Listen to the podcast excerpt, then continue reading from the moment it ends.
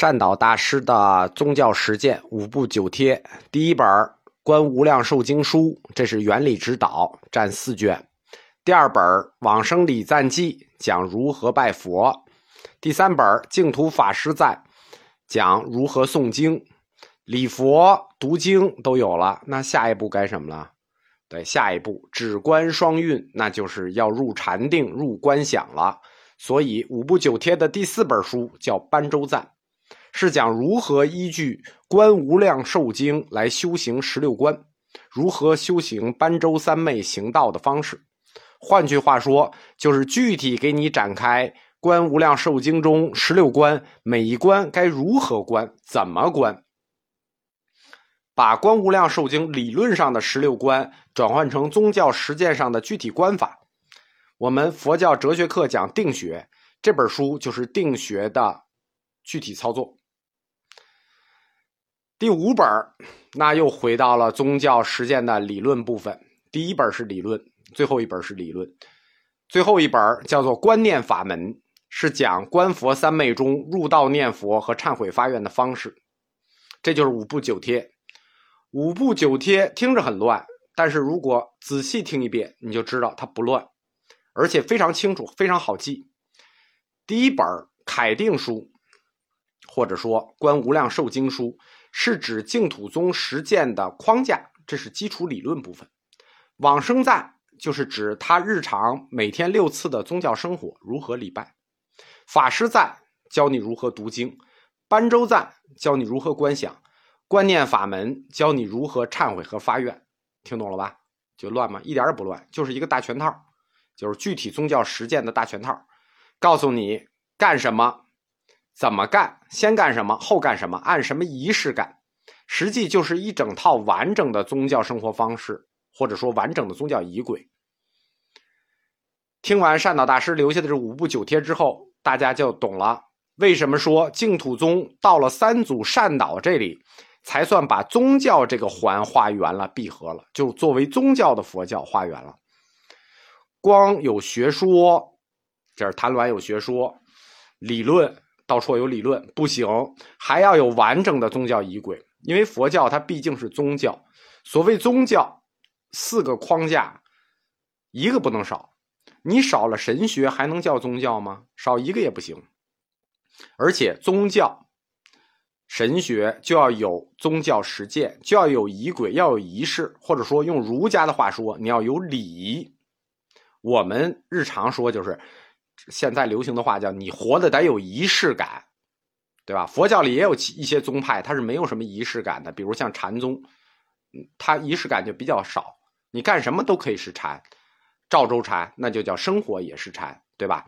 生活禅，包括大会宗稿的话头禅、枯木禅、百丈的农禅，各种禅。所以在宗教学的定义上啊，禅宗。它属于半宗教，它的性质跟儒家性质差不多，就像我们现在在家喝茶，倒上水就喝，这实际就相当于禅宗。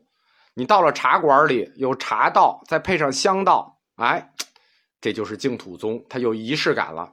哎，你别说，你还就是觉得好喝了，茶一样，但你花的钱就是你仪式感的钱。我们不能说，我就不需要仪式感。人都需要仪式感，你过不过春节？春节过节不光春节过节就是仪式感，婚礼这也是仪式感，所以大家不要看不上说宗教仪式感，觉得禅宗好。你看，拿起茶来就喝，你到茶馆还额外要为你的仪式感花钱，所以宗教仪式感啊怎么样怎么样？其实我们日常的每一天都有宗教仪式感，比如星期天、礼拜日。这种休息日，这就是宗教仪式感，这是基督教来的宗教仪式感。我们不管有没有信仰，我们都是活在一个有仪式感的世界里，只是你可能不觉得。而且，表面上禅宗并不追求仪式感，实际上禅宗这种追求精神的，往往越追求精神的，他却更注重仪式感，他在关键点上就更注重仪式感。作为汉传佛教的两大巨流，净土宗和禅宗其实他们最终合并的命运，可能就在善导大师完善了净土宗的仪轨就已经开始了。为什么呢？因为有唐一朝是禅宗兴盛的时代，当时各个宗派对禅宗是有讥讽的。别看它发展的速度这么快，称禅宗为狂禅，就因为它完全没有仪式感，太随便了。而净土宗呢，经过善导的完善，成为了佛教中仪式感最庄严的教派。大家都是以老百姓为传教对象的，追求精神的狂禅和追求仪式感的庄严净土，大家理解了吗？它最终会走在一起，虽然他们是对立的。我们说这是大佛学史观的一个必然走向，因为老百姓一旦信了，他就需要在生活中庄严的仪式感来完成内心宗教的神圣性。这就是净土宗的这个仪式感的重要性。善导大师他的生平和著作五部九帖，我们就介绍完了。其实著作本来应该在他的学说三部的最后一部修持介绍，因为过于重要，我们先说一下。所以我们还是按照惯例来展开善导大师净土学说的三部分，就是他的净土学说叫善导净土学说的三部分。第一部分学说，第二部分决疑，第三部分修持。善导大师的第一部分学说部分叫二藏二教说。第二部分决疑，他觉的疑呢，其实是他的师傅道绰觉得老问题，加了几个小的新问题。第三部分修持，这部分是最巨大的，就是行疑卷。在修持部分，善导也提出了自己的学说，叫二行二业说。所以，善导大师他的后期他的著作留下的五部九帖，我们又叫做楷定书加行仪卷。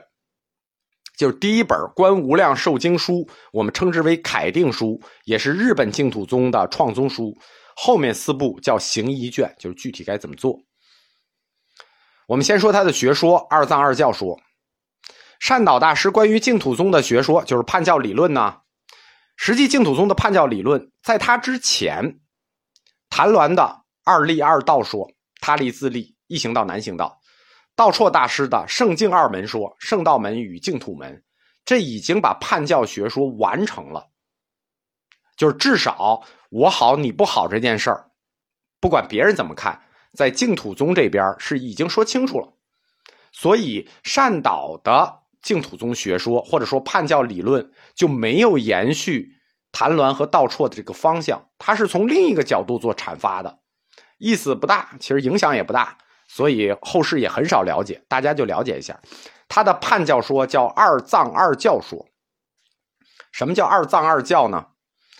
善导判大乘圣教和净土教，这是延续他师傅道绰的净土门和圣教门啊，判这两门为声闻和菩萨二藏，然后归为建教和顿教二教。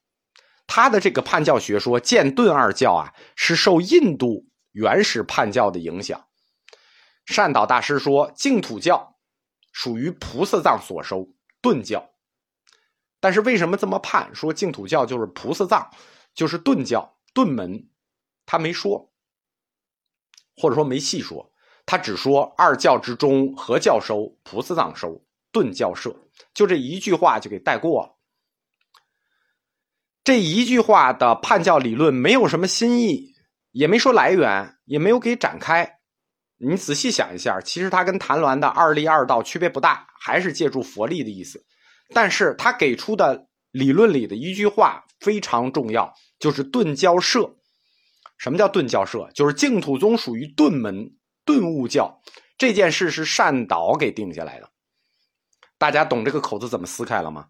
后来华严宗密定禅宗为顿门。然后又延续善导定净土宗为顿门，所以净土和禅宗他们本身都是顿门，所以他们最后肯定是要合并的嘛。净土宗是顿教，禅宗是顿教。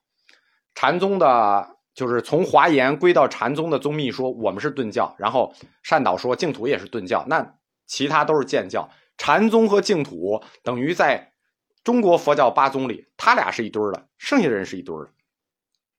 这是两宗禅宗与净土合并的理论开端，这样从判教学说上就没有矛盾了。这就是善导大师的二藏二教说，虽然没有什么影响，但是他为将来的合并起了一个理论先河。善导大师他净土学说的第二部分叫决疑。决疑，决疑那几大问题呢？第一代对付信众的谭鸾大师已经绝了；第二代对付教内高僧的道绰大师已经绝了。两代宗师基本上都回击了，而且在二祖道绰时代，大决疑问题，通过素因说、正学兼学说、日落说，该回击的已经都回击了。所以说，没有什么大的事情了。而且前两代的决疑核心。都是在唯心净土和实有净土、唯心与实有上，这是大乘教和净土教的根本对立。到了善导这里，实际还是这几个争论不休的决议问题。表面上跟往生无生有些关系，其实背后牵扯的是教理问题。因为每一代都有人不放弃唯心净土的概念，尤其是中观学派出身的高僧。不愿意放弃唯心净土的观点，认为心净则土净，一直和净土教有理论上的冲突。其实，除了极少数的中观学派的高僧之外，在佛教界内的主流还是教外的信众，对净土西方净土的实有性已经没有什么怀疑了，不需要决疑了。这个成果在西河道绰的时候已经取得了决定性胜利。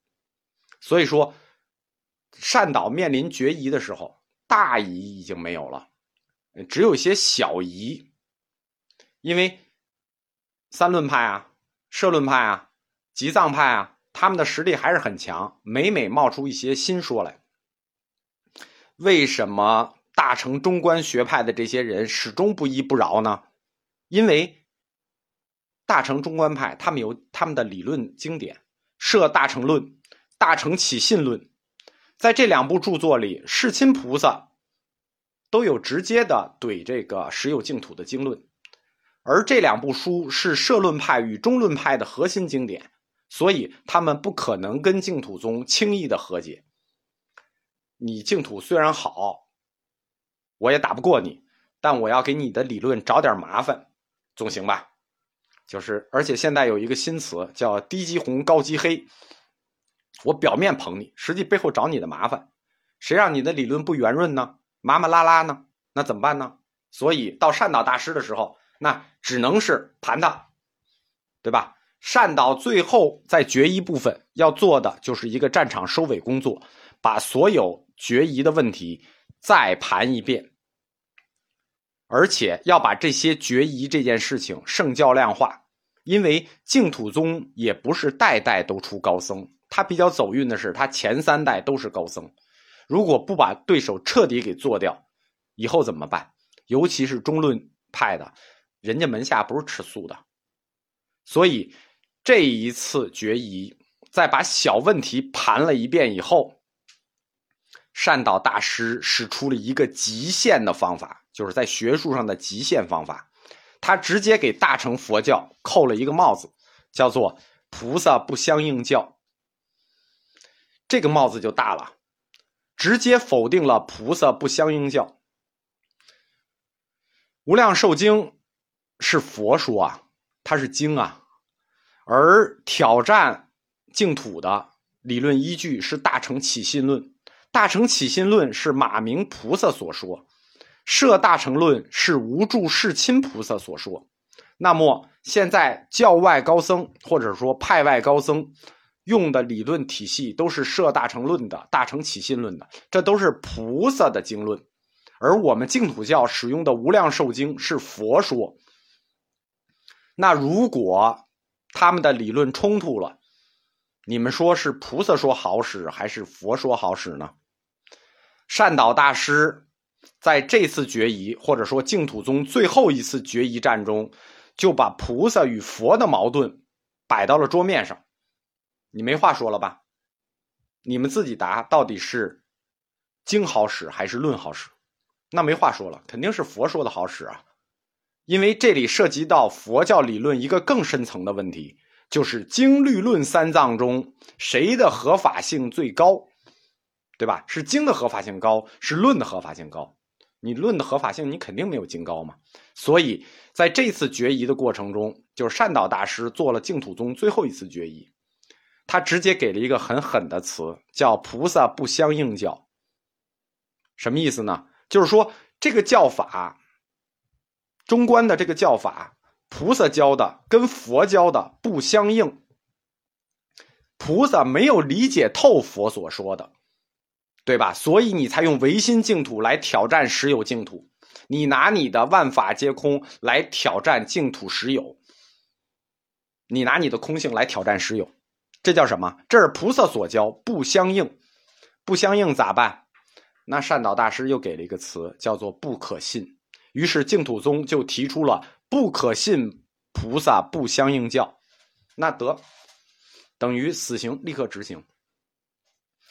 善导大师给出的第三次的决疑方法，从辩论角度来看，稳准狠，没有反驳空间。他还不像这个中观学派一般的辩论方式，先建立对立的逻辑命题，然后证明出你逻辑中的漏洞。他根本就不从这个角度证了，他直接从最后的角度证。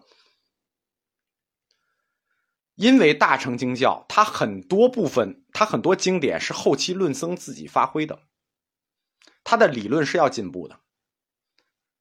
善导指出了这个问题：你不能拿你自己发挥的理论来否定佛陀的原说。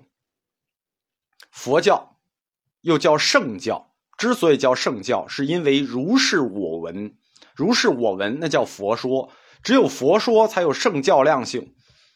你们可以发展，可以继承，可以从重新多个角度去阐发，对吧？你可以写论，从多个角度阐发，但是你不能反动。而且善导大师胆子是很大的，他说：“龙树也好，无助也好，世亲也好，你们都别忘了你们的 title，你们的 title 是菩萨，龙树菩萨，无助菩萨，世亲我们讲过，那还不到菩萨。因此，你们拿你们的论。”唯心净土来否定我们的经，这叫菩萨不相应教。从此之后，就这个狠词出现之后，净土决疑部分在净土教里头，就后世你就不用再决疑了，再构建净土教理论，你连决疑部分都不用再构建了，因为那都是不可信的菩萨不相应教。提出这个理论的时候。光明善导，那已经是皇上有封号的光明善导，已经不是善导大师了，已经是口诵佛号即可放大光明的活佛，已是弥陀再生了，对吧？今天是阿弥陀佛这个生日，在佛教上、佛历上，阿弥陀佛的生日在历史上，我们并不知道阿弥陀佛哪天生的，但这个日子是怎么定下来的呢？是两个人的生日定下来的，一个就是善导大师的往生日，一个是永明延寿的生日，是这两位净土高僧的重要日子都在这天，所以后世定这天为弥陀生日。善导人已经是弥陀再生了，不是道绰一个人敌六大派的年代了，所以相当于不光是院士，还是中科院院长，一句话，不可信菩萨不相应教。他的地位已经相当于庐山慧远大师了。当年庐山慧远大师代表中国佛教界承认了有神论，而这一次光明善导也代表佛教界彻底否定了唯心净土，而且这个帽子扣得很大。从此之后，其他教派如果再提唯心净土，也只能暗搓搓的反对，不能硬顶了，也不敢硬顶了。光明善导，他我们说他要觉得没有大姨，只有小姨了，都是他师傅留下给他的小姨。道绰留下的老问题，加上了一些新问题，主要是五个问题。就是第一部分学说部分我们讲完了，二藏二教，它具体第二部分决疑我们要讲就是五个问题。这五个问题，哎，我们下一课讲吧。